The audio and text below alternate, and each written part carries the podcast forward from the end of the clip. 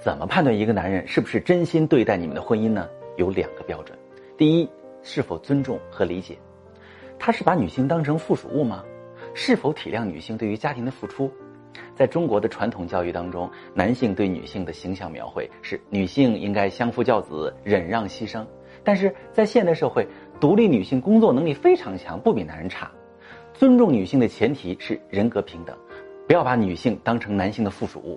你要看他对女性的看法是不是是平等的，他是不是一个极端大男子主义的人。第二，你要看他是否发自内心的认可你。判断方法很简单。就是看你在这段婚姻当中过得怎么样。